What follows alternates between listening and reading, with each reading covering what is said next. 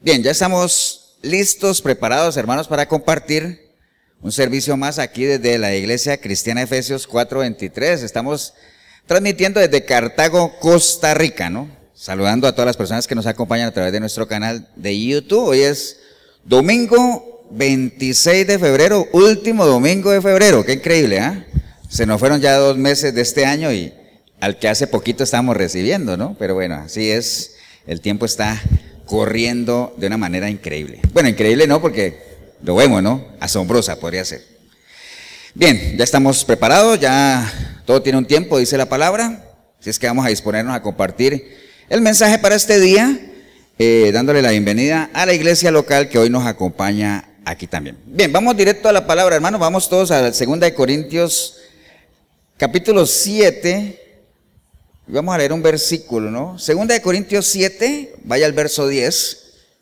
Segunda de Corintios 7, 10, mientras la iglesia lo busca, usted también ahí en el video, animarle nada más siempre, tenga una Biblia cerca, consulte, averigüe, inquiétese por las cosas del Señor.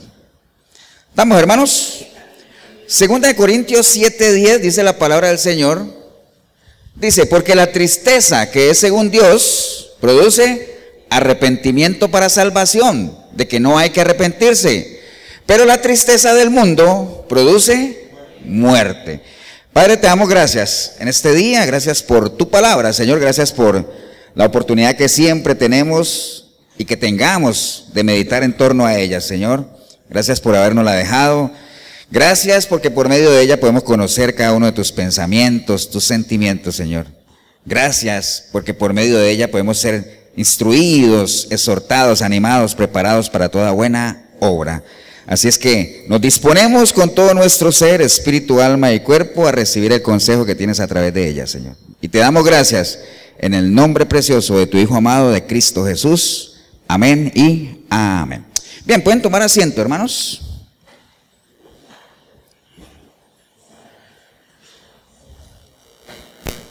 Bueno, ya por el versículo que leímos, más o menos ustedes deben saber por dónde nos vamos a estar moviendo en este día. Pero antes de meternos al tema, pues siempre, recuerde, siempre hacemos como una plataforma o como tratando de meternos un poquito ahí, ¿no? Eh, yo les he comentado en varias ocasiones, y ahora que, que empezamos el video les decía que ya este es el último domingo de febrero, es como un, estamos inmersos en, una, en un sistema, en una sociedad eh, muy agitada, ¿no? O sea, todo es a las carreras, todo es rápido. Ahora con la tecnología ya uno quiere todo, pero así, inmediato. Hasta los mismos mensajes. Es, algo asombroso lo de la tecnología, que uno hable con alguien que está a kilómetros, miles, ya en cuestión de tiempo real, ¿no?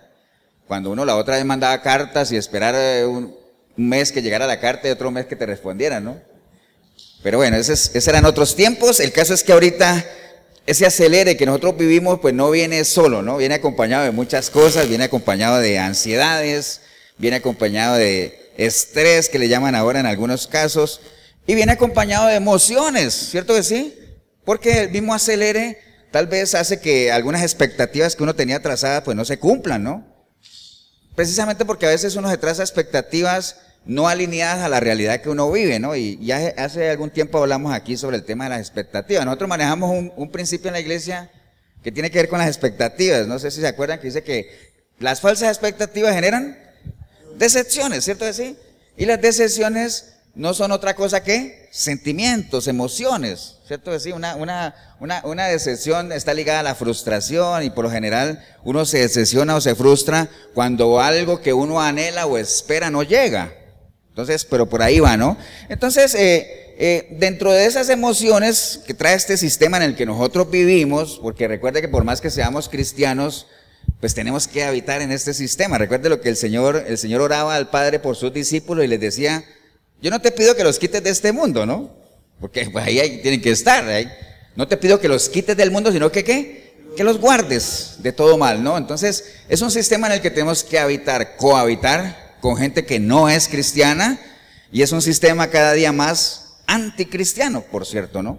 Entonces por eso a veces hay gente que se frustra porque a veces llegan a un trabajo nuevo y dice, es que viera, ahí todo el mundo habla mal, bueno, pues si es que no son cristianos, ¿me entiendes? Entonces Ahora, si uno pusiera esa condición de que uno, cada que va a conseguir un trabajo, cada que va a entrar a una universidad, a un colegio, todos tienen que ser cristianos, pues hombre, se queda sin estudiar y se queda sin trabajar. Porque somos minoría y cada vez el cristiano genuino, pues es cada vez más difícil de encontrar, ¿no? Entonces, cuando uno llega a una empresa y encuentra a alguien que es cristiano, ¡wow! ¡Qué novedad, ¿no? Y comienza uno a compartir y se siente identificado, ¿no? Pero bueno, el caso es que dentro de todos esos comportamientos, emociones que nos embargan a todos, moros y cristianos, pero más que todo para el cristiano existen muchos mitos, ¿no? ¿Acuerdan que lo hemos hablado? De que el cristiano no se puede enojar, de que el cristiano no se puede enfermar, porque como ahora con todo lo declaran sano, pues ya nadie se enferma, ¿no? Pero eso es la fantasía de la gente. De que el cristiano no se puede enojar, que no se puede, que no puede ser orgulloso, que tiene que ser manso, que tiene que poner la otra mejilla. Cuando la gente entiende que poner la otra mejilla es que te pegan, entonces pongo la otra para que me peguen, pero eso no tiene nada que ver con eso, ¿no? No tiene nada que ver de que nosotros tenemos que ser humildes y creyendo que ser humilde es dejarse tratar mal cuando no tiene nada que ver tampoco. Pero ¿por qué la gente no lo sabe? Porque la gente no averigua, ¿no? Usted es cristiano, usted tiene que ser manso, es decir, tiene que dejarse dar en la cabeza. No es así. Usted es humilde, sí, usted tiene que dejar que los demás lo humillen. No es así. La humildad que tiene que ver, ¿se acuerdan lo que es la humildad? La humildad es tierra qué? Laborable, tierra trabajable. Una persona humilde es aquella con la que se puede trabajar, sea el que sea. Cuando usted tiene esa capacidad de dejarse enseñar, usted es humilde. Cuando usted sabe y tiene esa capacidad de enseñar a otros, usted es humilde. ¿Me entiende? Y no tiene nada, nada que ver con dejarse humillar, ¿no?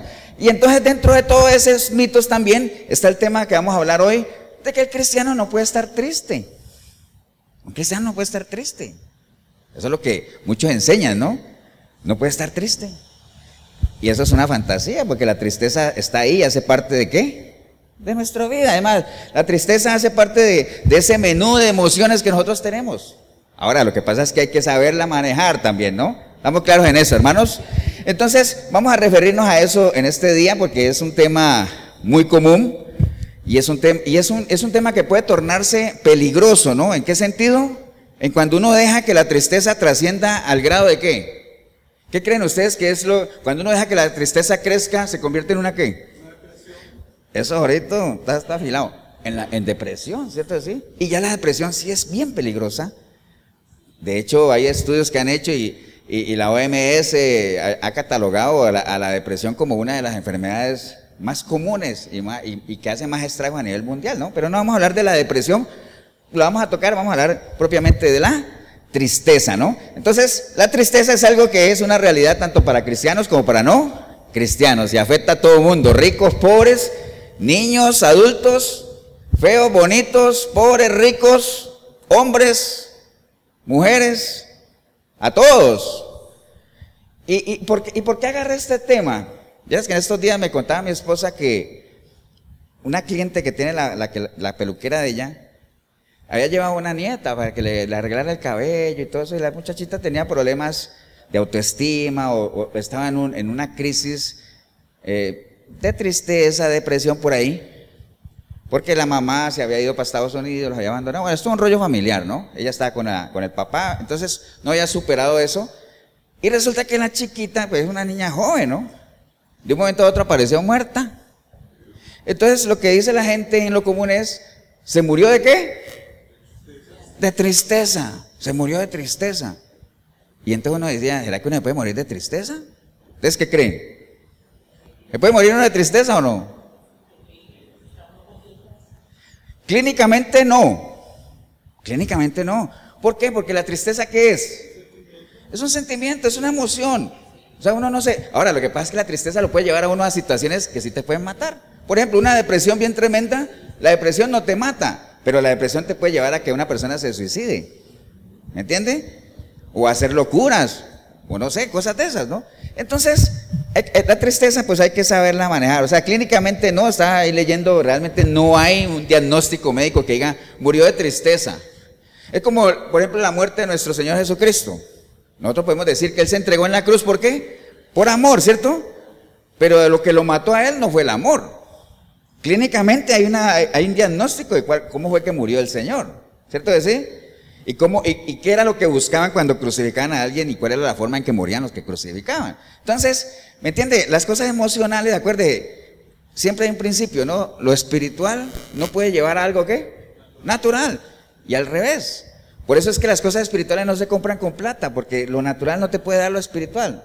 Hay que acomodar lo espiritual a lo espiritual y lo natural a lo natural.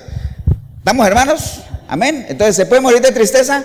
Clínicamente no, no está comprobado. Lo que pasa es que esos estados te pueden llevar a situaciones que te generen la muerte, ¿no? Ahora, estamos hablando de muerte natural, ¿no? En ese caso, pues estamos hablando primero en lo natural. Ahorita entramos en lo espiritual. Pero definamos qué es la tristeza, ¿no? Porque es bueno saber qué es la tristeza. Porque, pues, o sea, ¿qué es? Aquí tengo la definición.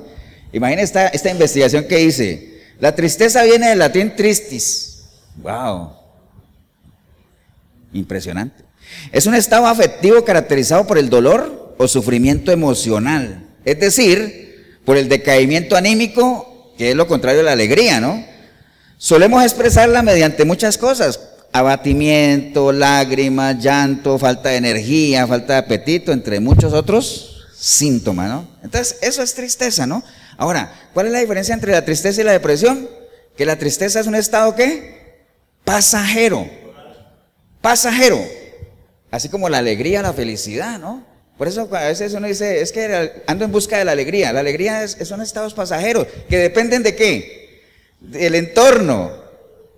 O sea, si a mí lo, eh, eh, me pasa algo que me genera energía, pues soy alegre, pero cuando eso se va, pues se fue la alegría, ¿no?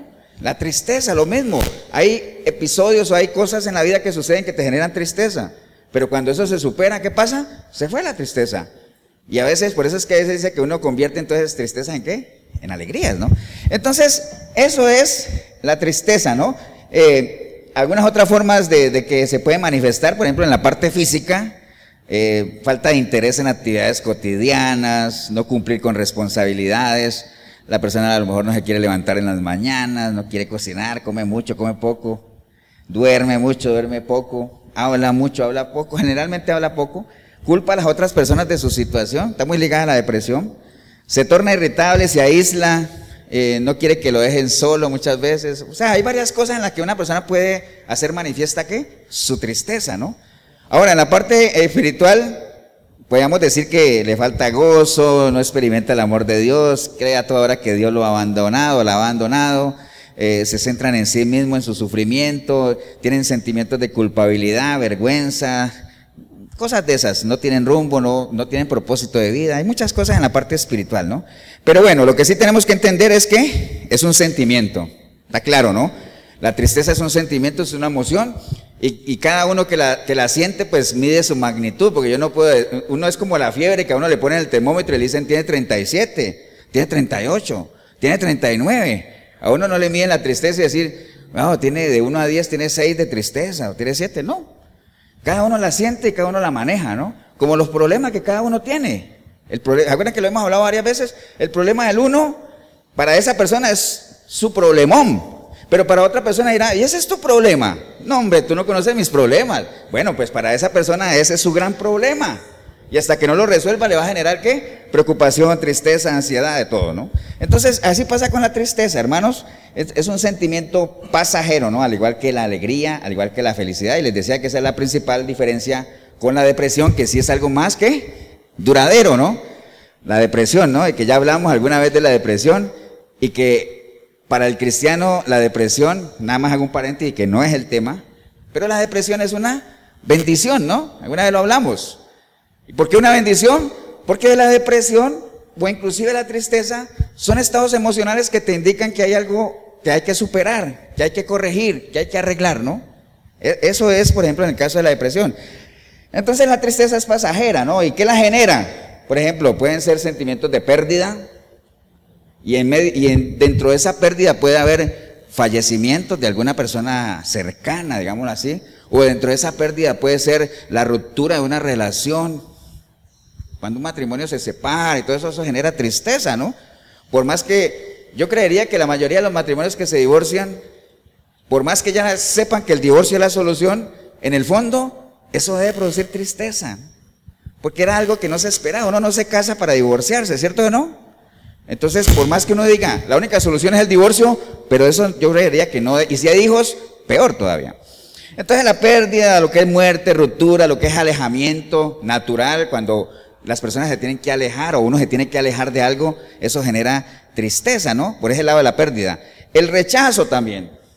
Cuando una persona te rechaza y tú quieres acercarte a alguien y esa persona te rechaza rotundamente, eso genera tristeza, ¿no?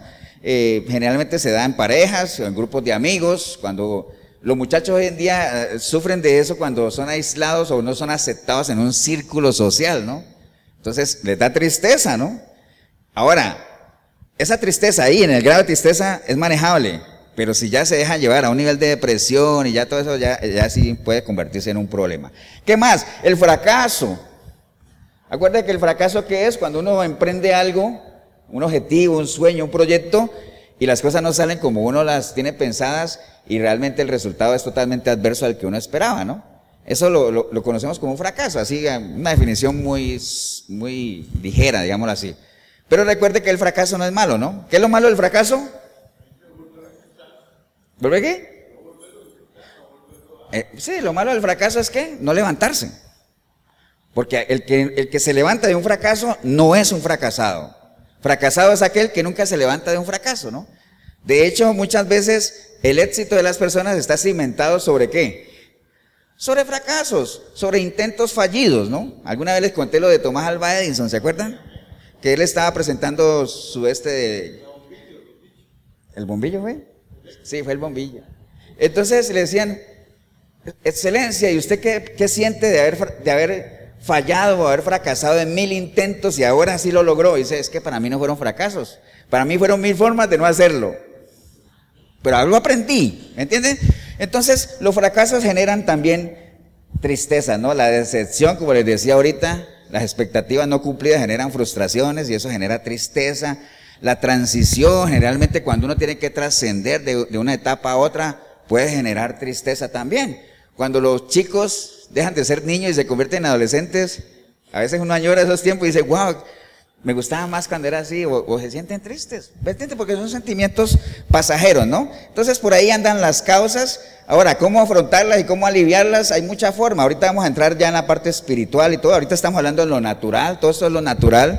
Pero ¿cómo, cómo afrontarla y aliviarla? Bueno, entender obviamente que la tristeza, lo que les decía ahora, hace parte de qué? de ese, de ese menú de sentimientos y emociones que Dios nos ha dado para manifestarnos, ¿no? Dios nos ha dado a nosotros la capacidad de qué? De expresar nuestras emociones. Por eso es que a veces no es bueno no expresarlas, porque es parte de lo que Dios nos ha dado. Entonces, si uno, y, la tristeza, como les decía ahorita, se puede expresar no solamente llorando, la gente se aísla, deja de hablar, deja de comer, bueno, tantas cosas, ¿no? Entonces, es una emoción natural y necesaria. Ojo, innecesaria, no innecesaria, ¿no? Y es necesaria la tristeza para que nosotros obviamente expresemos ciertos sentimientos, ¿no? Eh, obviamente no, cuidarnos de que no trascienda, como les decía ahora, para que no traiga obviamente resultados más catastróficos. Entonces generalmente lo que la gente hace es aislarse, distraerse, trata de, de opacar esa tristeza por medio de distrayéndose en actividades, se llena de cosas, hace paseos, viaja, hay gente que viaja y todo eso pero eh, es bueno obviamente identificar las causas de la tristeza y saber de dónde viene, como el versículo que leímos ahorita, que les adelanto que hay dos fuentes de la tristeza, porque dice que la tristeza que viene de Dios y la tristeza que viene de dónde? Del mundo. Las dos tienen orígenes diferentes y las dos tienen destinos diferentes. Entonces es bueno identificar de dónde viene la tristeza que nosotros estamos sintiendo, ¿no? Eh, y nada más que no la dejemos trascender. Bueno, eso es lo natural. Hay mucho más. Si a usted le interesa el tema de la tristeza, pues averígüelo. Eh, hay mucha, mucha literatura sobre eso. Pero vayamos a lo espiritual, que es lo que a nosotros nos interesa, ¿no? Que es lo que nos incumbe. Entonces, nada más recordar lo que les dije ahorita. Las emociones del ser humano son fruto de qué? Las emociones de nosotros dependen de qué? ¿De qué depende que nosotros estemos tristes, alegres, enojados, con odio, con amor? ¿De qué depende?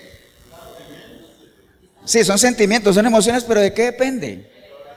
¿De qué? Del entorno puede ser, pero hay algo más. ¿De dónde viene todo lo nuestro? De la mente, de aquí, de la información que tengamos. Acuérdense que tal cual es el pensamiento del hombre que pasa, tal es él. Entonces, de la manera que uno piensa, uno qué? Uno siente. Primero siente, jorrito. De la manera que uno piensa, uno siente, y de la manera que siente, uno debería actuar. Si yo hago eso, si yo pienso de una manera, siento de esa misma manera y actúo de esa misma manera, se puede decir que yo soy una persona íntegra. Que es lo que hoy en día casi no se ve. La integridad es otra cosa que está en vías de extinción. ¿Por qué? Porque la gente piensa una cosa, siente otra, y cuando uno menos piensa, actúa de otra manera diferente. Y muchas veces el actuar de una manera diferente que va en contra de lo que piensa y lo que siente es ¿por qué? Para acomodarse, para no ser rechazado, ¿no? Como los, fariseos aquella en la época del Señor, ¿se acuerdan? Es que muchos creían en Él, pero no lo decían ¿para qué?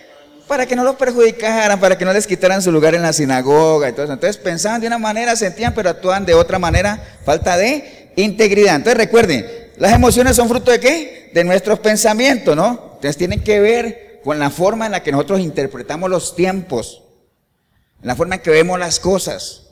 Si las estamos viendo como Dios las ve o las vemos como la ve la gente. Por eso es que la recomendación del Señor en la palabra es no llames conspiración a lo que los demás llaman conspiración, ni tema lo que los demás temen, ni vean las cosas como los demás las ven. Mira todo como Dios lo ve, ¿no? Por eso es que les decía ahorita que la depresión, si uno la ve como la ve Dios, es una bendición, porque son señales de alerta de que tienes que actuar, de que tienes que cambiar. Como la fiebre que les dije ahora, ¿no? Cuando uno tiene fiebre, por eso es que a veces cuando usted tiene un problema y usted no lo resuelve de raíz, a uno le dicen, es que son pañitos de agua tibia. No sé si aquí se usa ese dicho. ¿No se usa? Cuando uno tiene un problema, bueno, aquí le dicen caldito de pollo, ¿no? Bueno, aquí cuando uno tiene un problema y, uno dice, es que, y no lo soluciona de raíz, uno dice, esos son pañitos de agua tibia. ¿Por qué? ¿De dónde viene eso? De la fiebre. Cuando uno le da fiebre, ¿cómo se la bajan? Con pañitos de agua, ¿no? Yo no sé si tibia o fría, pero pañitos de agua. Y le baja uno. Pero eso no quiere decir que el problema se solucionó. Porque cuando hay fiebre, porque dentro de nosotros hay una infección, ¿no? Entonces, bendita sea la fiebre que nos avisa que hay algo dentro de nosotros que está mal. Entonces, bendita sea la depresión que nos avisa que en nuestra vida hay algo que no está caminando bien, que hay que corregir, que hay que arreglar. Porque la gente, acuérdense lo que es un problema, ¿no? Es una situación que amerita una solución. Entonces, si usted está lleno de problemas, que, te generan depresión, que te generan tristeza, que te mantienen decaído, y usted dice, ay no, voy a hacer un viaje, me voy de Costa Rica a España. Pues allá en España te vas a llevar tus problemas, y allá te vas a sentir triste, y todo eso, porque cuando llegue el momento de volver a Costa Rica, dices, ay, otra vez a la realidad. No, arregla tu realidad para que vayas a donde vayas estés tranquilo, gozoso, ¿no? Amén, hermano o no. Entonces, recuerde, como dice un dicho por ahí, todo depende del, cristal con qué? se mire, ¿no? Todo depende del cristal con que se mire, ¿no? Entonces, por eso es que Romanos 12.2 nos dice, no os conforméis a este sistema, que este sistema nos empuja a qué? A que seamos una generación amargada, triste, odiando, ¿me entiende? Esto, entonces no se conformen a este sistema, sino que transformen su entendimiento, transformen eso. ¿Estamos claros, hermanos, o no? Por medio del entendimiento. Entonces, eh, Nada más ver las cosas como Dios las ve, ¿no? Obviamente, cualquier consejo que uno saque de la palabra, ¿para quiénes son? ¿Para quiénes son los consejos de la palabra, hermanos? ¿Para quiénes? Acuerden nada más lo que está en 1 Corintios. 1 Corintios capítulo 2 siempre habla de los estados espirituales del hombre, ¿no? Entonces siempre dice que lo que vamos a ver hoy, de la tristeza, porque ya vimos lo natural, que eso es para todo mundo, a nosotros, moros y cristianos, nos sirve la definición de tristeza y cómo se manifiesta, todo eso está bien, ¿no? Pero como ya entramos en lo espiritual, lo que vamos a ver ahorita que dice en 1 Corintios 2.13 dice que lo que hablamos ahorita o lo que estamos hablando eh, no son palabras enseñadas por sabiduría humana, sino las que enseña quién? El Espíritu de Dios, acomodando lo espiritual con lo espiritual. Pero el hombre natural no percibe las cosas que son del Espíritu de Dios porque para él son qué? Locura y no las puede entender porque se han de discernir espiritualmente. Entonces usted le llega a una persona que no es de Dios, que tiene un cuadro de tristeza o de depresión, y comienzas a hablarle la palabra, ¿qué creen que hace? Lo manda uno a volar, ¿no? ¿Te tengo que decir? No, hombre, a mí no vengas con esos cuentos, no vengas con esas fantasías.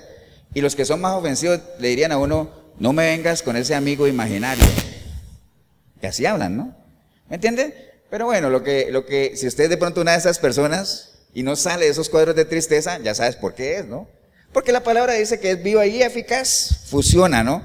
Aunque te duela a ti, que no crees en la palabra, funciona, ¿no? ¿Estamos, hermano, o no? Entonces, esos mensajes son para la gente que los quiere realmente. ¿Y quiénes son los que los quiere? Los que son de Dios. Los que son míos, dice el Señor, mi palabra oyen.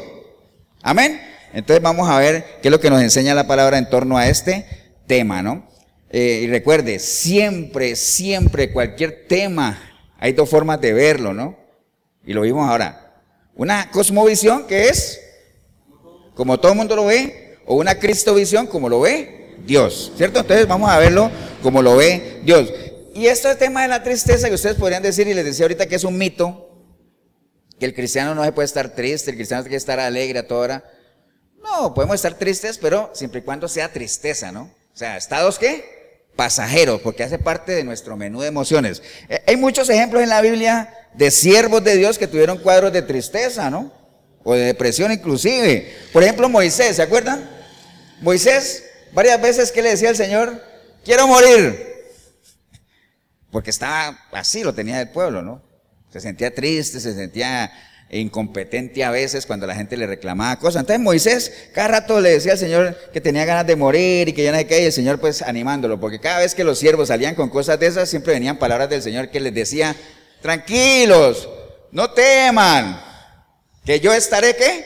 Con ustedes, yo estoy con ustedes, ¿sabes para qué temen, no? ¿Se acuerdan de Ana? La tristeza de Ana, ¿cuál era la tristeza de Ana? ¿Por qué estaba triste ella? Era estéril, no podía tener hijos, ¿se acuerdan? Entonces ella, y las demás, parafraseando, las demás le, le, restregaban los hijos en la cara y ella veía, entonces, entonces ella se sentía triste, lloraba y todo eso, pero al final todos sabemos lo que pasó con Ana, ¿no? Y su, y, su hijo Samuel. Job también llegó a deprimirse, ¿ah? En medio de lo que le estaba pasando.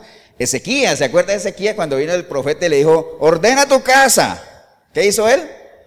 Se puso a llorar. Señor, pero ¿por qué? Si aquí mírame, yo he caminado rectamente y al final el Señor le dio 15 años más, ¿no? David, ni decir, David se puso triste cuando supo que había pecado, Jonás, Jeremías, Jeremías lloraba mucho, ¿ah? Porque le tocó una época bien difícil a Jeremías. Bueno, las épocas, la relación de Dios con la humanidad, uno dice es que a Jeremías le tocó duro, pero también a Elías y a Isaías a, todos. ¿Por qué? Porque con la humanidad siempre ha sido difícil. La relación de Dios y la humanidad es una relación de nunca acabar, es un amor de, siempre de estar el Señor tratando de corregir a su pueblo y todo eso, ¿no? Entonces, eh, a veces inclusive nosotros creemos que nuestras tristezas vienen siempre de malas decisiones, de errores, de cosas, pero no necesariamente, ¿no? Miren, por ejemplo, Mateo 26, 38 dice que Jesús les dijo a los discípulos, ¿no? Mi alma está muy triste hasta la muerte, quedaos aquí, velad conmigo. ¿Alguien se acuerda esto, esto en qué, episodio se dio? ¿Qué pasó ahí? Cuando el Señor le dijo, mi alma está muy triste hasta la muerte, quédense aquí y velen conmigo. ¿Quién andaba con el Señor? Pero ¿cuáles? ¿Se acuerdan? Este era un momento, ¿se acuerdan de, la argolla de tres que, que, lo vimos hace poco? Pedro, Jacob y, y Juan, que eran la, argolla del Señor que andaban, entonces se los llevó a orar y ellos durmiendo y él decía, mi alma está triste y después viene lo de, Señor, si, si es tu voluntad que pase de mí esta copa, que el Señor está bastante, ¿qué? Tensionado, ¿no? Bastante, y tuvo un cuadro depresivo ahí. Entonces, el Señor obviamente no era que se hubiera equivocado, ni mucho menos, pero estaba triste y lo manifestó de esa manera y, y sudó gotas de sangre y todo eso, ¿no? ¿Estamos hermanos o no? Bien, entonces el versículo que nosotros leímos, que es 2 Corintios 7:10, que dice que porque la tristeza que es según Dios produce arrepentimiento, pero hay una tristeza del mundo que produce muerte. Entonces, ahí podemos identificar que hay dos orígenes de la tristeza y que hay dos destinos a los que nos puede llevar cada una de esas. Entonces, lo importante es identificarla, ¿no? Porque recuerde, en este caso de la tristeza, como en el caso también del orgullo, que si bien Dios eh, reprende al orgulloso y todo eso, pero hay un orgullo que es santo, ¿no? Por ejemplo, cuando el Señor desde los cielos decía, este es mi hijo amado del cual estoy orgulloso o del cual tengo complacencia, ¿no? Entonces es un orgullo santo. Es como la ira. Hay una ira que es pecaminosa, pero también hay una ira que es justificada. Una ira, por ejemplo, la ira que tuvo el Señor cuando limpió el templo. Se airó. ¿Pero qué pasó? Le pasó. Airaos, pero no pequéis. Entonces, hay dos, ¿no? Depende. Y en el caso de la tristeza que estamos leyendo, pues también hay dos, ¿no? Identificar de dónde viene, por qué nos estamos sintiendo tristes. Si nosotros nos estamos entristeciendo por lo que a Dios le entristece, o también cuando nos estamos alegrando, si nos alegramos por las cosas que Dios, ¿qué? Le alegra, ¿no? Son cosas que hay que preguntarse, ¿no? ¿De dónde viene la tristeza que estoy sintiendo, ¿no? Amén o no. Entonces empecemos, por ejemplo, con la que viene del mundo, que es como la más fácil de explicar. Dice ahí que la tristeza que viene del mundo produce muerte. Ahora, ¿muerte natural o muerte espiritual? Pero también puede producir la natural, que vimos ahora, ¿no? Porque si yo una tristeza mal canalizada dejo que se convierta en depresión y una persona en un cuadro depresivo que no maneja, que no controla, puede caer en el suicidio, ¿no? Entonces se puede generar la muerte natural también. Obviamente aquí está hablando de muerte espiritual porque Pablo le está escribiendo a la iglesia de Corintios y le está haciendo, él les manda una carta haciéndoles un reclamo muy fuerte de todo lo que la iglesia había hecho sufrir al apóstol porque siendo una iglesia bien fundada, que tenía buenos maestros, que tenía dones, que tenía enseñanza y tenía todos los problemas que muchas veces hemos comentado aquí, que son los problemas que tienen todas las iglesias, ¿no? Entonces, el capítulo 7, si ustedes ven, dice regocijo de Pablo al arrepentirse de los corintios. Entonces, él se regocija porque les manda esa carta y esa carta les genera a ellos tristeza. Y esa tristeza, que como viene de Pablo, uno podría decir que viene de Dios, generó en ellos qué? arrepentimiento. Entonces se arrepintieron, ¿no? Entonces, pero bueno, generalmente la tristeza que viene del mundo produce muerte, ya sea natural o espiritual, eh, porque les decía que muchas veces es tan profundo esos cuadros que la gente, al sentir que no hay esperanza, que no hay nada, que, que, nada los motiva, pues pueden caer en un, en un suicidio, ¿no? Inclusive, ¿no? O meterse a hacer locuras que los pueden llevar a la muerte, ¿no? Entonces, eh, pero ¿cuál es esa tristeza del mundo? Bueno, generalmente quienes la experimentan, pues la gente que no tiene relación con el Señor, ¿no? Por lo general, gente que está en el mundo, gente que, está apartado del Señor. Pueden, ser muchas razones, eh, sentimientos no, correspondidos, cuando un marido te deja eh, y se va con otra, o tienes un, o andas en una relación con una persona que, es viciosa, que, que es borracha, que bueno, las deudas inclusive, ¿me entiende? Ahora usted dirá, pastor, pero las deudas también las tienen los cristianos. Nadie dijo amén, pero yo creo que sí. ¿Cierto que sí? Pero el, tema es que a nosotros como cristianos, las deudas no deberían ser algo que nos agobie. No debería. Ahora usted dirá, pastor, yo conozco más de un cristiano agobiado. Pero no debería. ¿Sabe por qué? Porque uno debería estar ordenado y honrar sus deudas. ¿Cierto que sí? Pero si uno es si usted agarra un, uno que no es cristiano y otro que no es cristiano endeudado y usted dice, ¿cuál será el cristiano? Porque mira, los dos los veo angustiados, que no pagan, que, lo, que le mandan el chepito, que andan con gota a gota, andan con... Los dos, no sé cuál es el cristiano. algo está mal. Algo está mal ahí, ¿no? Los dos pueden tener deudas, pero si algo caracteriza al cristiano es que las honra, ¿no? Ahora, en la medida de lo posible no se meta en deudas, ni sirva de fiador a nadie. ¿Amén o no? Porque la palabra nos enseña. Pero si lo ha hecho, asegúrese y honre los compromisos, ¿no? Estamos claros en eso, ¿no? Entonces las deudas, las persecuciones, pero ojo, no las persecuciones que habla el Señor en, Mateo 5, ¿ah? Bienaventurados los que son perseguidos, pero por causa de la justicia, ¿no? Pero en el mundo, las persecuciones de otra índole, ¿no? Porque tú eres un narcotraficante, eres un ladrón, eres un estafador, y entonces te persiguen y eso te genera tensión, tristeza. Bueno, eso no tiene nada que ver, eso produce muerte y en ese caso, no solo la muerte espiritual, te puede producir la muerte natural también, ¿no? Entonces, por ejemplo, pensemos en, David. Ahora sí era pastor y David, pero David era un siervo de Dios, pero pecó. ¿Cierto que sí? Y, cómo plasmó David. Voy a ir un momentito allá, siquiera no te la cita nada más al Salmo 51 cuando David supo que había pecado, ¿cierto? Y entonces él decía en el Salmo 51, del versículo 10 en adelante, dice, Crea en mí, oh Dios, un corazón limpio y renueva un espíritu recto dentro de mí. No me eches de delante de ti. ¿Por qué? Él había pecado, ¿cierto? ¿Y por qué estaba triste? Porque ese pecado le producía qué? Muerte. ¿Y qué muerte? Apartarse de Dios. Entonces por eso él decía, no me eches delante de ti. Es decir, no dejes que muera. Estamos hablando espiritualmente, ¿no? Y no quites de mí tu Santo Espíritu. Vuélveme el gozo de tu salvación y Espíritu noble me sustente. Entonces enseñaré a los transgresores tus caminos y los pecadores se convertirán a ti. Líbrame de homicidios, oh Dios, Dios de mi salvación, cantará mi lengua tu justicia. Entonces, mire, David, ese, ese, obviamente esa tristeza que él sentía, que no era una tristeza que venía de Dios, obviamente Dios no lo mandó a hacer lo que hizo, ¿no? Esa tristeza que le generó lo que él hizo venía de dónde?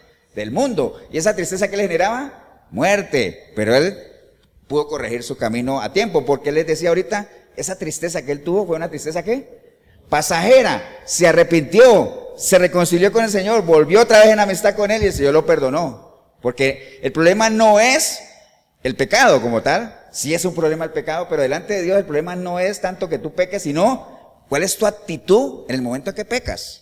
Porque mire que Saúl también pecó, pero la Biblia no dice que Saúl se haya sentido triste ni nada, más bien estaba preocupado de que la gente le quitara su apoyo, ¿no? Y le decía a Samuel, Ah, Dios me desechó, así parafraseando que iba caminando Saúl y Samuel y, Samuel le dijo, Dios te desechó.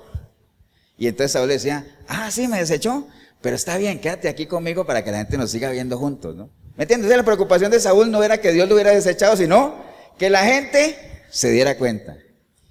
¿Me entiendes? Son dos, dos, dos actitudes diferentes, ¿no? Pablo sintió tristeza, ¿no? Cuando él decía, eh, estaba enfermo y el aguijón y todo eso, quítame ese aguijón y, el Señor, al final lo que le respondió fue con qué? Bástate mi gracia, ¿no? Aquí estoy contigo, tranquilo, no te preocupes. ¿Entiende? Entonces, hay tristeza que viene del mundo y, ahora se dirá, pastor, ¿y esa tristeza de Pablo venía del mundo? Pues era carnal, ¿no? Era de aquí, era algo, algo natural de él. No era que Dios le haya puesto ese aguijón ahí, era algo que él tenía, eh, eh, tenía una enfermedad y tenía que lidiar con ella, ¿no? ¿Estamos hermanos o no? Entonces, ¿qué le podría uno decir a la gente del mundo que, vive tristeza? Bueno, apoyémonos en lo que dice un versículo, que las bendiciones de Dios, ¿qué pasa? No añaden tristeza, ¿cierto? Sí. Las bendiciones de Dios no añaden tristeza. Entonces, ¿qué es lo que sí añade tristeza?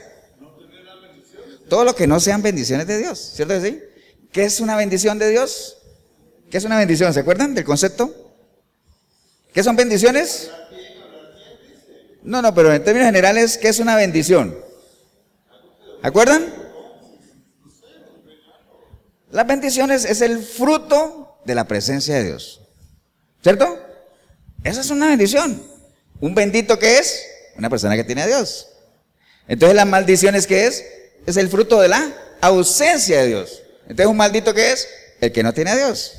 Bueno, ese tema hay, que, hay que repasar ese tema de las bendiciones y la maldición otra vez. Pero lo que quiero llegar es que si las bendiciones es el fruto de la presencia de Dios y las bendiciones no añaden tristeza, entonces si yo no quiero tener tristeza en mi vida, yo debo asegurarme que todo lo que a mí me rodee sea fruto de la presencia de Dios. ¿Cierto sí? Entonces por eso, si mucha gente, obviamente estamos hablando de la gente que está en el mundo, usted tiene tristezas, lo más seguro, no lo más seguro, casi que con certeza es que todas esas tristezas te las están generando el fruto de que no llevas una relación con Dios de que eres perseguido por choricero, de que te, volaron de la casa por adúltero, de que, bueno, todas esas cosas que te generan tristezas, pero tú sabes que realmente la raíz de todas esas tristezas, ¿cuál es? Que no tienes una relación con Dios. Porque si tuvieras una relación con Dios, serías un bendito. Y el bendito goza de las bendiciones. Y las bendiciones no añaden tristezas. Entonces, ¿no quieres tristeza en tu vida? Vuelve ahora en amistad con Dios. Así de sencillo es esto, ¿no? Y entonces el Dios de paz habitará en tu vida.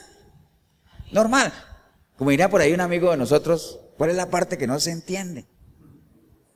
¿Cierto que sí? ¿Cuál es la parte que no se entiende? Entonces, ¿la solución cuál es? Usted que vive apartado de Dios y está lleno de tristezas, entréguele su vida al Señor. En un genuino nuevo nacimiento. Vuelvan a amistad con Él. Amén, hermanos o no. Ahora, eso, ¿Qué más hay que hablar de las tristezas que, son del mundo? Pues no hay que hablar de eso, porque la solución es la única, no hay otra.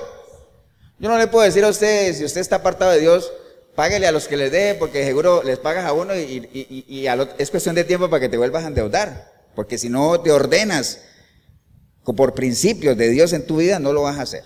Entonces la única recomendación es arrepiéntase, entrégale su vida al Señor, ordene su vida, arregle su casa, porque en cualquier momento puede morir, ¿no? Entonces no muera en esa situación. tanto lo natural y ya lo espiritual está muerto. Entonces no hay más que hablar de la tristeza que viene del mundo. Produce muerte nada más. Y la única forma de salir de ahí es busca el que te puede dar la vida, nada más. Entonces hablemos de las que vienen de Dios, las tristezas que vienen de Dios, que dice que producen arrepentimiento para salvación, ¿no? Ahora sí dirá, pastor, pero tristezas que vienen de Dios. Bueno, la Biblia lo, acabamos de leer, ¿no? Lo acabamos de leer. Porque la tristeza que es según Dios produce arrepentimiento. Entonces sí hay tristeza que es según Dios. Amén. Eso a veces cuesta entender que uno diga, tristezas que vienen de Dios. Es el mismo tema de las maldiciones. Es que uno le dice, es que las maldiciones vienen de Dios. ¿Cómo que las maldiciones vienen de Dios? Claro, fue el que las estipuló. Lo que pasa es que usted y yo, por medio de nuestra desobediencia, las activamos, ¿cierto? Pero fue Dios el que, el que las estableció. Si obedeces, serás bendito. Si desobedeces, serás maldito. ¿De dónde vienen las maldiciones? De Dios mismo, ¿no? Entonces, la tristeza. Entonces, a uno nos cuesta creer que de parte de un Dios que es amor, que es bueno, que es todo, pueda venir tristeza. Pues bueno, sí puede venir, porque muchas cosas, vea, nosotros estamos seguros de algo. Todo lo que viene de Dios para nosotros es bueno. Amén, ¿no? Bueno, no sé si usted lo duda o no. Todo lo que viene de Dios para nosotros es bueno, pero no todo nos gusta. Amén. No todo nos pone a bailar en una pata. Bueno, en un pie, pues. ¿Cierto sí? No todo. Cuando dice que Dios al que ama, disciplina, corrige, pero la corrección no es algo que a todo mundo le guste, aunque sea por bien nuestro. ¿Estamos claros, hermano, o no? Entonces, en la palabra hay muchos casos, hermanos, muchos casos de tristezas que fueron dadas por Dios. Por ejemplo, vean el libro de Deuteronomio capítulo 28, que es donde el Señor establece las bendiciones y las maldiciones, en el versículo 65 dice, y ni aún entre estas naciones descansarás, ni la planta de tu pie tendrá reposo, pues allí te dará Jehová corazón temeroso y desfallecimiento de ojos y tristeza de alma. Eso se lo dijo al pueblo. ¿Cierto que sí? Porque acuerdan todo que el Señor está estableciendo las reglas para que el pueblo se comportara bien, si tú obedeces, si tú desobedeces, cuando vayas a esas naciones no te, no te mezcles con ellos, una cantidad de, consejos que, que, uno le daría a su hijo también cuando va a ir a tierras lejanas. ¿Cierto? Entonces les dijo eso, voy a añadir tristeza a su alma, ¿no? Pero todos sabemos que después, con el tiempo, el pueblo se arrepintió y fue restaurado, ¿cierto? Porque no importa lo que hoy te genera tristeza, si tú sabes que es de Dios, está bien. Manéjala, porque sabes que detrás de eso viene qué? Una intencionalidad de Dios de restaurarte, de corregir tu vida, de arreglar algunas cositas que no están funcionando bien. Amén, ¿o no, hermanos? Jeremías 43.3 dice, tú dijiste, ay de mí ahora. Bueno, eso sí voy a ir a Jeremías un momentico a leer esa parte. Jeremías 45.3, de 3 al 5, es un mensaje a Baruch. Dice el versículo 3, tú dijiste, ay de mí ahora, porque ha añadido Jehová tristeza a mi dolor, fatigado estoy de gemir y no he hallado descanso. Eso era lo que decía obviamente a Baruch, ¿no? Y entonces así le dirás, ha dicho Jehová, he aquí yo destruyo a los que edifiqué y arranco a los que planté y a toda esta tierra. Y tú buscas para ti grandezas, porque ese era el sentimiento de Baruch, ¿no? Decía, es que no sé, siento mucha tristeza y estoy fatigado. Entonces le decía, ¿y tú buscas para ti grandezas? No las busques, porque he aquí que yo traigo mal sobre toda carne, ha dicho Jehová, pero a ti te daré tu vida por botín en todos los lugares a donde fueres. Entonces está bien, ¿te sientes triste, agobiado? Bueno, si eso viene de Dios, nada más sépalo, usted y yo, que todo eso es parte de nuestro vivir cristiano, de nuestra formación, de, de la construcción de nuestro carácter, de nuestra identidad, ¿no?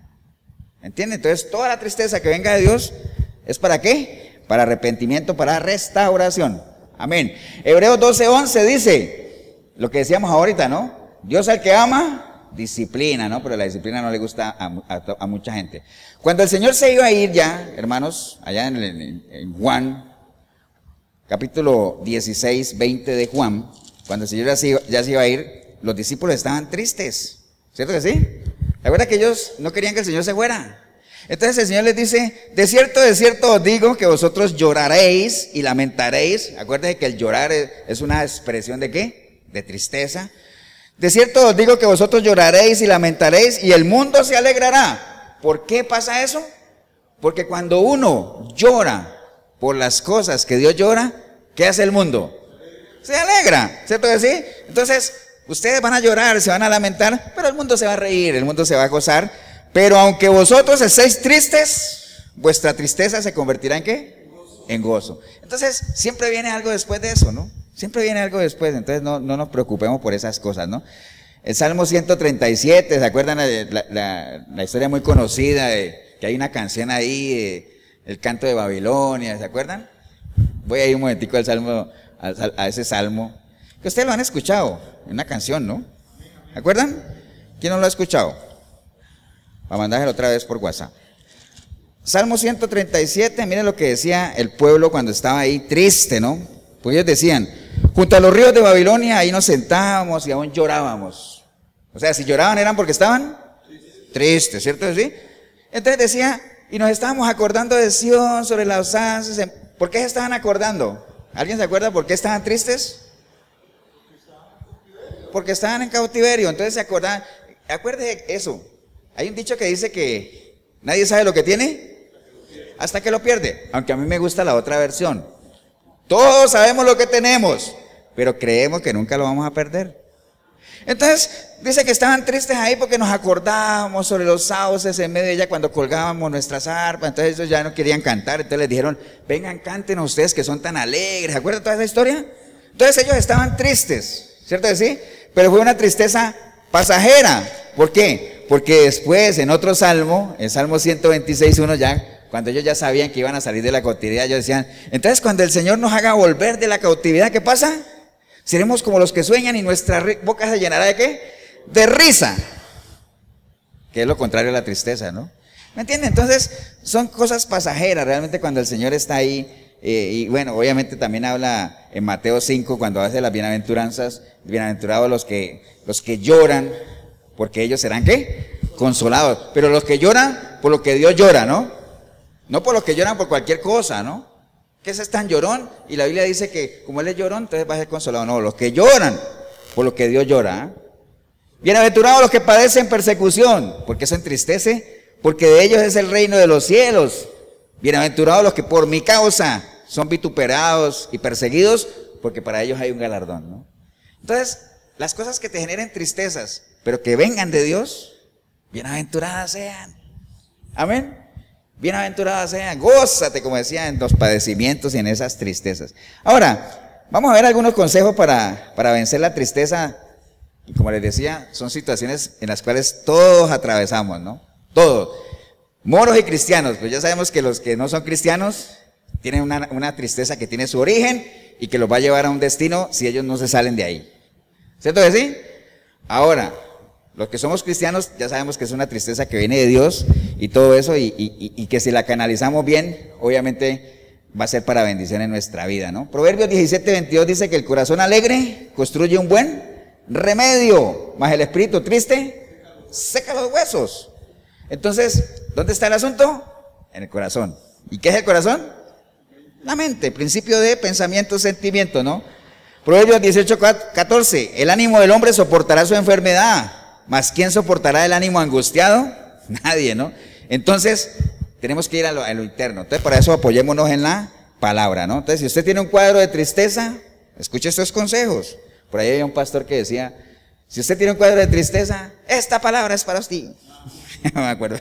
¿Se acuerdan o no? Yo sí me acuerdo, pastor.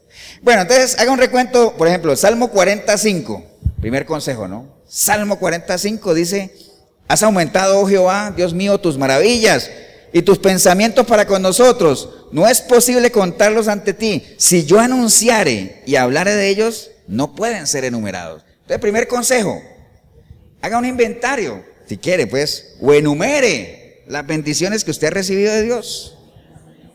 ¿Usted está triste? Piense en todo lo que ha recibido. Piense nada más en eso, ¿no? Enumere todas las bendiciones que Dios le ha dado, ¿no? Porque este sistema definitivamente, acuerde que alguna vez lo tocamos también, este es un sistema, una cultura que tiende a llevarnos a que lo que nos haga feliz a nosotros es lo que nos falta, ¿no? Entonces, ¿te falta un poquito? No, ya no eres feliz. ¿Tienes mucho? A veces pasamos más tiempo quejándonos de lo poquito que nos falta y no disfrutar de lo mucho que tenemos. Entonces, enumere las cosas que usted ha recibido de Dios, su familia, su trabajo, su estudio, todo lo que usted ha hecho, lo que ha recibido, quién era usted antes de entregarle su vida al Señor y quién es ahora, lo que ha cambiado su vida, los problemas que te has evitado, el testimonio que has podido dar, lo que has trabajado en la obra del Señor. Tantas cosas que puede usted meter en esa lista, ¿no? Entonces, miren las cosas que Dios ha hecho, nada más, y eso le va a servir. Entonces, primer consejo ese, ¿no? ¿Está triste? Independiente de lo que te esté generando la tristeza, piensa en todas las cosas que Dios le ha dado. Piensa en eso, nada más. Filipenses 3:3, hermanos, dice, olvidando ciertamente lo que queda atrás y extendiéndome a lo que está adelante. Entonces, ¿cuál es otro consejo? Como diría por ahí un poeta, ya lo pasado, pasado, ¿no? Ya lo que pasó, pasó. Lo que se fue, se fue que murió algún familiar, está bien. Hay un tiempo de tristeza, pero la vida sigue. Hay que seguir adelante, ¿no? Se perdió un negocio en el cual tenías muchas expectativas, está bien. Hay un momento de tristeza, pero ¿qué pasa? La vida sigue. ¿Cierto decir, hermanos, o no? Entonces no, no vivamos esclavos ahí de lo que pasó y de lo que pudo haber sido y no fue, lo que pude haber tenido y no tuve. Y hay un ejemplo en la palabra, y voy a ir a él, que está en Primera de Samuel. Primera de Samuel Primera de Samuel 15, 34. ¿Ustedes se acuerdan lo que les dije ahorita de... Si les hablo de Samuel, ¿de quién les voy a hablar? Si hablo de Samuel, ¿a qué rey lo asocian ustedes? Saúl, ¿no? Entonces, ¿se acuerdan que Samuel fue el que ungió a Saúl, ¿cierto que sí? Saúl fue el primer rey de Israel. Saúl le falló al Señor. ¿Cuál fue el pecado de Saúl? Pero ahí, así, concretamente, ¿cuál fue el pecado de Saúl? ¿Qué hizo Saúl? Nosotros sabemos que el pecado de David fue que deseó a la mujer del prójimo, tuvo pensamientos impuros, adulteró, asesinó. Bueno, eso fue como un, dominó ahí, el primer pecado. pum, pum, pum, pum, pum, Pero ¿cuál fue el pecado de Saúl? ¿Cuál? Desobedeció. ¿Se acuerdan que lo mandaron a destruir un pueblo y que no dejara nada y al final trajeron al rey prisionero y trajeron unas vacas y todo eso. Dijo, no, es que el pueblo quería hacerte un holocausto. Y dice, pero es que esa no fue la orden, ¿no? Entonces ustedes dirán, pastor, ¿y no fue el pecado de David no fue peor que el de Saúl? Posiblemente sí, en lo humano. Pero recuerde que el tema aquí no es el pecado como tal, porque pecado es pecado, amén. El tema es cuál es la actitud ante el pecado. La de David y la de Saúl fueron diferentes. Pero bueno, eso era un paréntesis. El caso es que Dios desechó a Saúl. ¿Cierto que sí?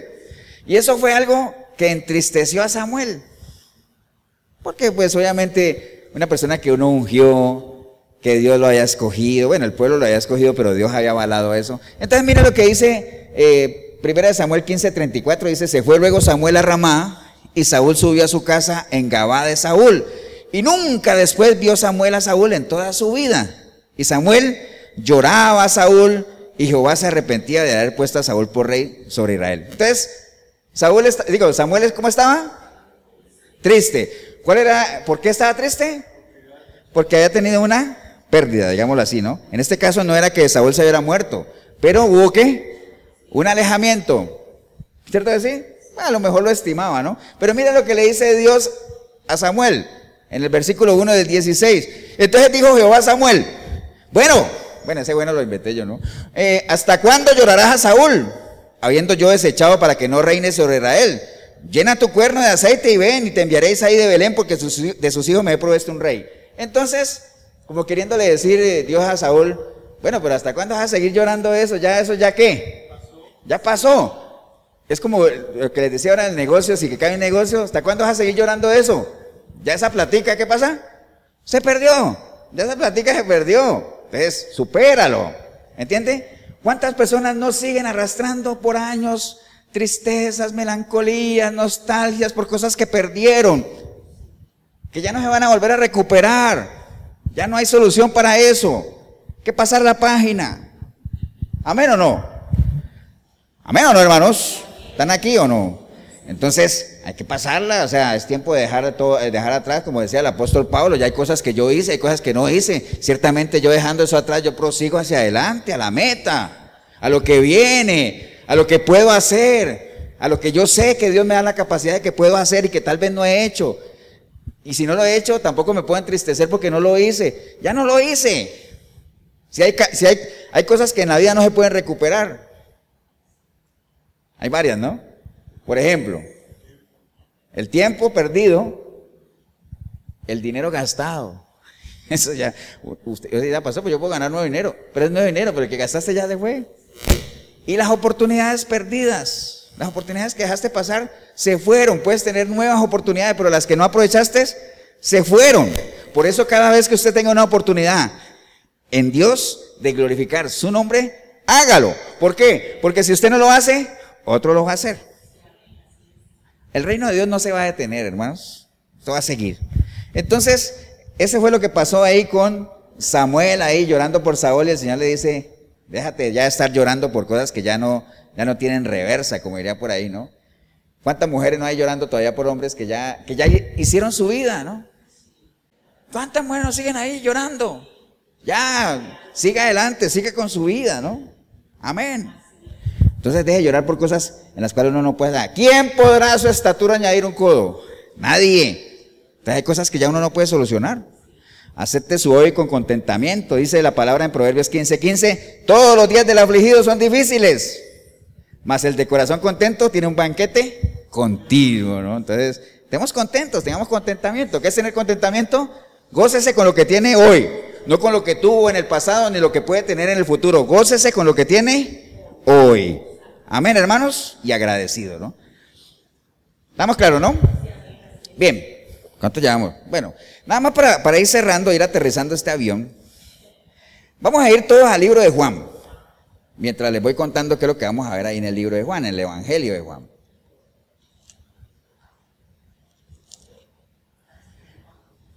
Juan capítulo 20, ¿no? Juan 20. Juan 20.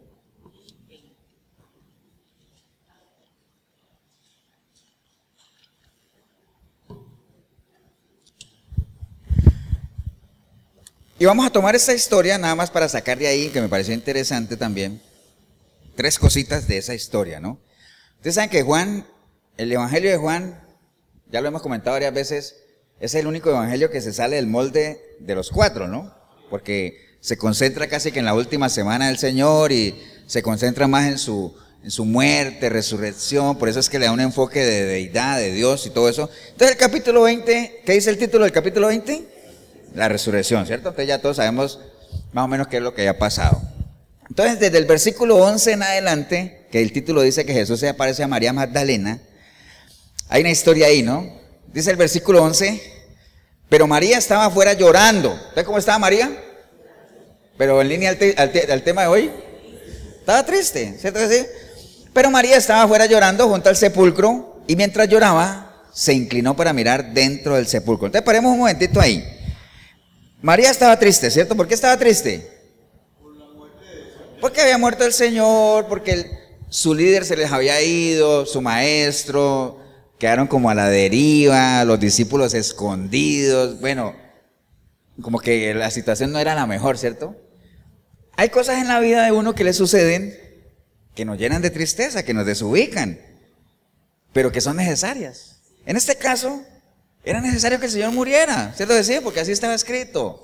Eso tenía que pasar. Por más triste que esté María y por más triste que hubieran estado los discípulos allá encerrados en esa cueva, escondidos, era algo que tenía que pasar. Son circunstancias difíciles, pero que tenían que pasar.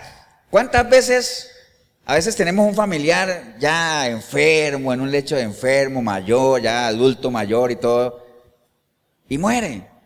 Eso nos entristece, ¿cierto? Pero son cosas que, que tienen que pasar. Cosas que van a pasar, tarde que temprano. Todos los que estamos vivos somos candidatos a morirnos y si alguien está enfermo, ya es adulto mayor y todo, en cualquier momento puede pasar. Y aún así nos entristecemos, está bien, pero si entendemos, o sea, no quiere decir que uno no se entristezca, claro que sí, estamos hablando de que la tristeza hace parte de nuestro portafolio de, emociones, pero es algo que pasajero, algo que tenemos que superar, ¿no?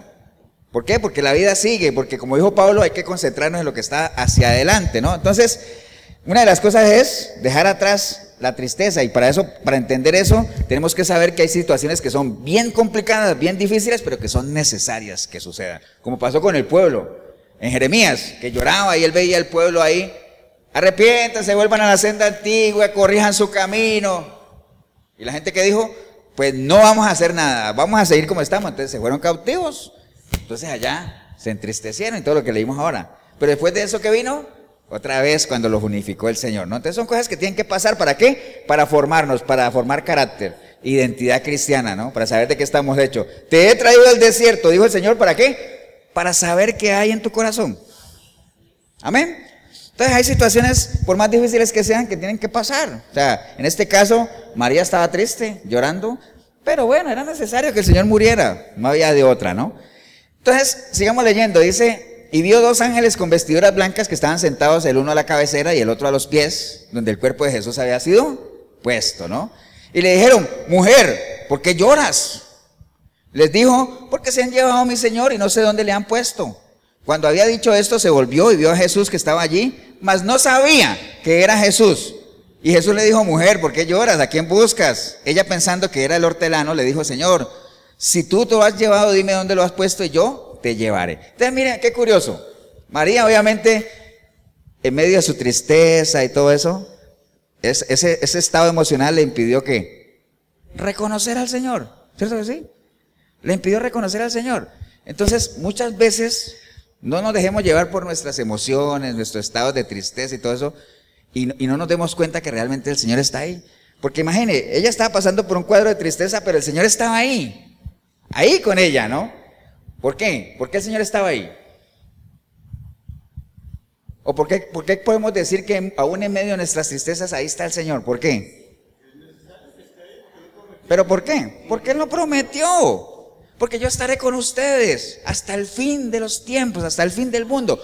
Eso, obviamente, si usted es una persona que cristiana, si usted le ha entregado su vida al Señor, el Señor está ahí. Por eso es que a veces uno está en una situación complicada, tristeza, lo que sea, y la gente que no es cristiana, ¿qué es lo que le dice a uno? ¿Dónde está tu Dios? Hey, pero ¿dónde está tu Dios? ¿No dices que, que tú eres cristiano? Ahora, ¿tiene usted una respuesta para ese cuestionamiento? Debería. ¿Qué le responderíamos a alguien que en un momento de tristeza, de abatimiento, de decaimiento, de que nos diga, ¿y dónde está tu Dios? ¿Qué le diríamos?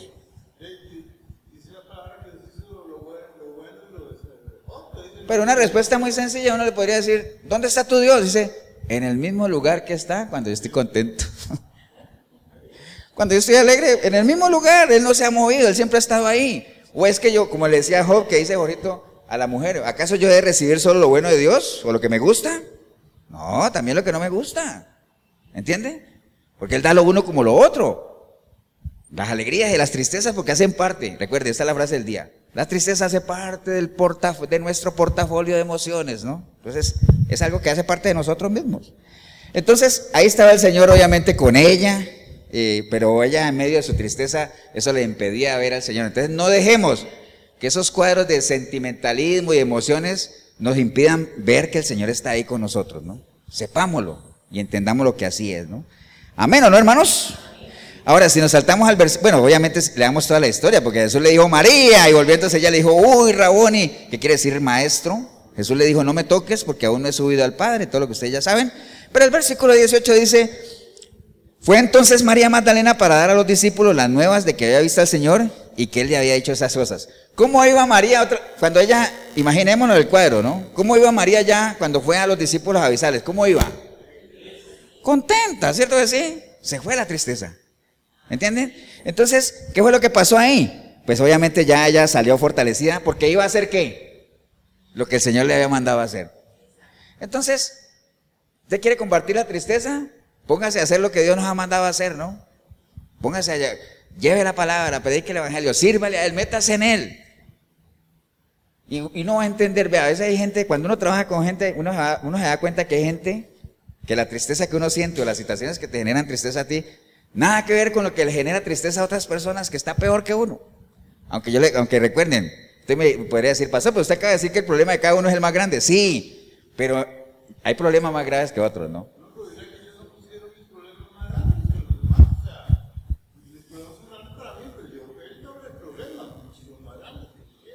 Pues sí, porque son los tuyos ahorita. Pero es que tú no, tú no puedes decir que, tus problemas no son más grandes que los demás porque tú no conoces los problemas de los demás. ¿Entiendes? Si uno los conociera, tal vez. Pero bueno, el caso es que María fue, obviamente, fortalecida ahí, de ese, de tiene, ¿por qué? Porque comenzó a obedecer lo que el Señor le mandó a hacer, ¿no? En la medida en que nosotros hagamos eso. Por eso cada vez que había abatimiento, y por ejemplo en el caso de Jeremías, Jeremías estaba triste, abatido, eh, no tenía los mismos ánimos, entonces el Señor le dice, hey, si tú te convirtieras, es decir, si te sales de ese estado en que estás ahí y vienes a mí y yo te levanto otra vez y vuelvo y te restauro, entonces vas a volver a hacer lo que eras antes, vas a ser mi boca, vas a estar delante de mí y, vas a ver que lo que sale de ti es lo más lindo. Porque hay gente que desafortunadamente en medio de cuadros de tristeza, comienza, lo que sacan de, e, es como tratar de inspirar lástima a la gente, ¿no? Entonces, no haga eso, o sea, ahora, no quiere decir que no lo, no lo expreses, no hables con alguien, no, no busques ayuda, está bien, si es que la solución no está en tus manos, pero no se quede ahí, recuerda, eso tiene que ser algo que pasajero, no se quede ahí todo el tiempo tratando de inspirar lástima a la gente, ¿no? Amén, hermanos o no. Entonces, cuando obedecemos a Dios, créame que el gozo en nuestro corazón es grande y pleno. Y si el gozo en nuestro corazón está bien, pues dice que el corazón alegre, ¿qué pasa? Hermosea el rostro, ¿no? Entonces se ve en la cara, ¿no? Amén, hermano o no. Entonces, algunos consejos finales nada más. Santiago 5.13, dice la palabra que dice Santiago. Creo que voy a ir a Santiago un momentito nada más. Si no, ahí lo tengo. Pero Santiago, lo que, el consejo que da Santiago es, si alguno de vosotros está afligido o triste, ¿qué pasa? Ore. Y si alguno está contento, alabe, alabe. Así es, pero haga algo. No se estanque ahí, no se quede ahí. ¿Usted está triste? Ore al Señor. Eso obviamente depende de que usted tenga una relación con el Señor, ¿no? Amén, hermanos o no. Entonces, lo más importante de todo esto, hermanos, cierro con esto, ¿ya? Es que entendamos lo que está escrito en la palabra, ¿no? Apocalipsis 21.4, ¿vale? para usted lo que está en Apocalipsis, que es casi la parte final del, libro. Apocalipsis 21, bueno, todo el capítulo 21 habla de un cielo nuevo y una tierra nueva, ¿cierto que sí? Pero el versículo 4 y 5, bueno, voy a leer desde el 3, dice, y oí una gran voz del cielo que decía, he aquí el tabernáculo de Dios con los hombres y él morará con ellos y ellos serán su pueblo y Dios mismo estará con ellos como su Dios. Entonces, enjuagará Dios toda lágrima de los ojos de ellos y ya no habrá más muerte, ni habrá más llanto, ni clamor, ni dolor, porque las primeras cosas pasaron. Y el que estaba sentado en el trono dijo, ve aquí, yo hago nuevas todas las cosas. Y me dijo, escribe, porque estas palabras son fieles y verdaderas. Entonces, si hay algo que tenemos que tener claro es que el Señor siempre tiene la potestad, la capacidad, el poder de poder hacer las cosas que nuevas en la medida en que nosotros estemos pegaditos de Él, ¿no? Siempre habrán cosas mejores, ¿no? Dile al pueblo que se santifique. ¿Para qué? Para que yo haga maravillas con ellos. ¿Cuándo? Mañana, ¿no? Cuando dice mañana no quiere decir que sea mañana y no, no ahorita. Primero haz lo que tienes que hacer y cuando lo hagas, yo voy a hacer lo, lo mío, ¿no? Amén, hermanos. Jeremías 29, 11. ¿Qué dice el Señor? Solo pensamientos de bien tiene Dios para nosotros. Amén. Entonces, si las tristezas vienen de Dios, porque estamos en una relación con Él, entonces sepamos que siempre habrá un mejor mañana en el Señor. En Dios siempre habrá un mejor mañana. En la medida en que nosotros, ¿qué? Nos preparemos, nos santifiquemos, nos estemos listos, ¿no? Entonces, ¿qué es lo que entristece a usted? ¿A mí? ¿Qué nos entristece? ¿Viene del mundo o viene de Dios? Si viene del mundo, entendamos que eso no tiene nada que ver con Dios, ¿no? Ahora, si viene de Dios, si es parte, recordar que es parte de nuestra naturaleza el sentir cuadros de tristeza, pero no dejemos que trascienda la depresión, porque la depresión sí es dañina, ¿no?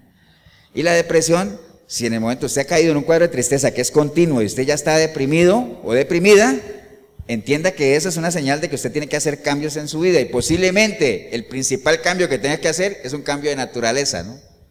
Deje de arreglar problemas y decídase a cambiar de, de vida, ¿no? ¿Por qué? Porque cuando usted arregla un problema, dos problemas, al otro día surgirá otro problema. Porque no estás yendo a la raíz, te estás yendo a los frutos, ¿no? Y siempre ya ustedes conocen la historia del palo de mango y todo ese asunto, que si uno no quiere mango, entonces uno corta las ramas, porque ya no quiero mango, pero al año que viene vuelve y sale mango. ¿Por qué? Porque la raíz es de mango. Entonces, mientras usted no vaya a la raíz, la arranque y siempre una raíz de papaya, entonces, cuando ese árbol crezca, te va a dar papaya, ¿no? Entonces, hay que ir a la raíz del asunto. Entonces, no pañitos de agua tibia, simplemente eso, y solucione los problemas. Pero sepa nada más eso. El cristiano sí se puede entristecer, porque la tristeza hace parte de lo que Dios nos ha dado para expresar nuestros sentimientos. Lo único es que identifiquemos cuál es la fuente de esa tristeza, ¿no? Nada más. Y si es de Dios, recuerde, es para nuestra formación, es para fortalecernos ahí. Y si, y si viene del mundo, ¿produce qué? Muerte, ¿no? No hay pierde para eso. ¿Estamos hermanos o no? Póngase de pie, vamos a darle gracias a Dios por... Te damos gracias, Señor, por, por esta linda oportunidad que hemos tenido de meditar en torno a esto de, de lo que nos genera a nosotros tristeza, Señor. Tantas cosas que nos pueden generar tristeza, muchas cosas. Pero en la medida en que la manejemos bien y sabiendo que son estados qué? Pasajeros, que podemos manejarlo. Y que por encima de esos cuadros de tristeza esté siempre nuestro qué? Contentamiento, nuestro gozo. Primeramente gozarnos de que tenemos una relación contigo y segundamente gozarnos de lo que tú nos has dado, Señor. De todo lo que nos has dado, ¿no? Y no centrarnos en los poquitos que nos falta y saber que hay cosas en esta vida que por más duras que pasen, es necesario que sucedan. Muchas veces, ¿no? Ahora usted dirá, pastor, entonces usted está queriendo decir que cuando una, una persona muere joven o la matan, eh, es necesario que eso sucediera. Pues, o sea, volvemos a lo mismo, ¿no? ¿Cuál es el origen de todo eso? ¿Es del mundo o de Dios, no? Entonces, por lo general, la mayoría de esos episodios que suceden, pues son del mundo, ¿no? Y, hago un paréntesis, por ejemplo, en Colombia nos han matado familiares cercanos, pero que, no que, que, andaban en un mundo totalmente apartado de Dios. Entonces, cuando suceden cosas de esas, que no es que uno quiera que sucedan, pero que uno sabe que pueden llegar a suceder por el mismo ambiente en el que se mueve la gente. Entonces, hay tristeza, sí, pero ¿qué pasa? La vida sigue, hay que seguir y hay que tomar esos episodios como ejemplo para que tal vez otros puedan salir de ahí y que la tristeza que es según Dios, por medio de un arrepentimiento, le genere eso, que salgan de ahí, puedan enderezar su camino y que se llene más bien de bendiciones, las cuales ya sabemos que no añaden tristeza, ¿no? Así es que te damos gracias, Señor, por esta oportunidad que hemos tenido. Y si hubiera alguna persona hoy aquí en la iglesia o ahí en el video, que usted hoy se ha dado cuenta de que usted es un triste, está lleno de tristezas, ¿no? O sea, tu vida es enmarcada en la tristeza, ¿no? Y lo que has descubierto hoy es decir que aunque sabemos que la tristeza es un, episodio pasajero o debería serlo, pero tu vida es de continua tristeza. Ahora, ¿por qué es? Porque no estás lleno de las bendiciones de Dios, las cuales pueden erradicar esas tristezas. Entonces, vives una vida apartada o apartada de Dios. No hay esperanza para ti. No hay un futuro, no hay nada. No hay un propósito de vida. No sabes ni de dónde vienes. Y mucho menos para dónde vas. Pero bueno, si no lo sabías y si sigues así, ya sabes que vas directo a dónde? A una perdición, a una eternidad sin Dios, a un lago de fuego donde va a ser un crujir de dientes y un llanto interminable, una tristeza eterna.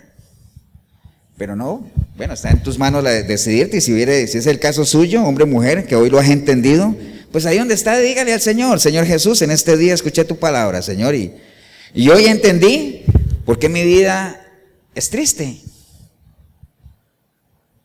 Porque no tengo tus bendiciones, que no añaden tristeza, Señor. Y la única forma de tener tus bendiciones es que te tenga a ti y me convierta a mí en un hombre bendito, Señor. Hoy lo entendí. Y esa es la raíz de todas mis tristezas, Señor. Por eso, no más. Me indigno del estilo de vida que llevo. Sufriendo y haciendo sufrir. Lastimándome y lastimando a los demás. Pero no más. Hoy arrepentido, arrepentida como nunca antes, yo clamo a ti, Señor para que tu preciosa sangre me limpie de todo pecado, Señor, y tu Santo Espíritu pueda venir a mí y hacer de mí una nueva criatura, Señor. Y que a partir de hoy yo pueda buscarte a través de tu palabra. Y yo sé que si te busco te voy a encontrar, Señor, y una vez que te encuentre te voy a conocer. Y en la medida que te conozca, te voy a amar, Señor. Y en la medida que te ame, te voy a servir, Señor.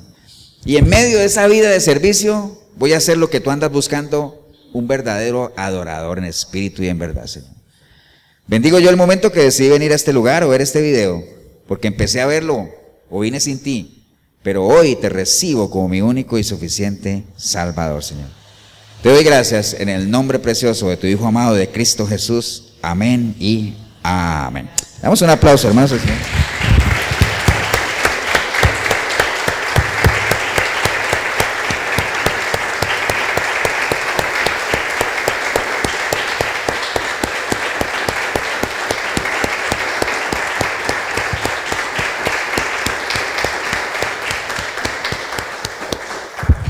Bueno, si usted hizo la oración, felicitarle como siempre. Y bueno, animarle nada más. Alégrese, cambie, cambie ese gesto en su cara ya, porque a partir de hoy usted es un hijo de Dios. Pero, recuerde, es un hijo de Dios, porque así la Biblia lo establece. Pero tienes que entrar en un proceso de renovar tu mente, cambiar tus pensamientos, comenzar a ver las cosas como Dios las ve. Porque si no entras en ese proceso, por más que le hayas entregado tu vida al Señor hoy, vas a seguir viendo las cosas como las demás gente la ve y a tener las mismas tristezas que las demás gente tiene. Entonces canaliza tus tristezas que sean de Dios. ¿Para qué? Para formar tu carácter, para todo eso. Y la palabra te puede guiar en ese proceso. Y nosotros como iglesia te podemos acompañar también en ese proceso. Nosotros estamos ubicados en costado norte de las ruinas de Cartago, el centro comercial El Dorado. Todos los domingos nos reunimos aquí a las 10 de la mañana. 8772-5957, mi número, el pastor Eber Molina. 8842-2408, Pastor Tibor Mesaros. Cualquiera de los dos números te podemos apoyar. Hoy domingo, como todos los domingos, si usted está aquí en Costa Rica, en la 105.9, la FM, Radio Urbano, ahí está el programa Sinceridad, 8 de la noche. Y si no, www.urbano106.com, ahí usted se mete, si está fuera del país, ahí sale radio en vivo a las 8 de la noche, ahí nos puede sintonizar. Ahora, 8 de la noche hora de Costa Rica, ¿no? Caso es que ahí los esperamos, ¿no? Que el Señor los bendiga, un abrazo, nos vemos en una próxima oportunidad.